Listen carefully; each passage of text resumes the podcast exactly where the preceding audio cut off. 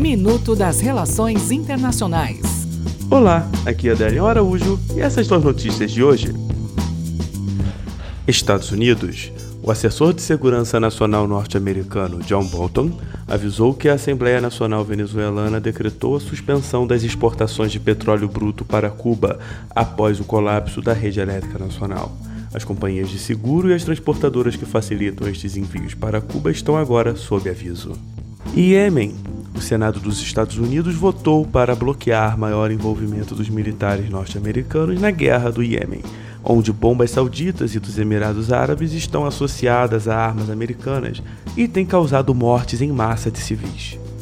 Índia. O desenvolvedor indiano de armas DRDO testou a versão guiada do sistema de artilharia de foguetes Pinak, assim como seu rival Paquistão testou com sucesso as novas munições terra-ar.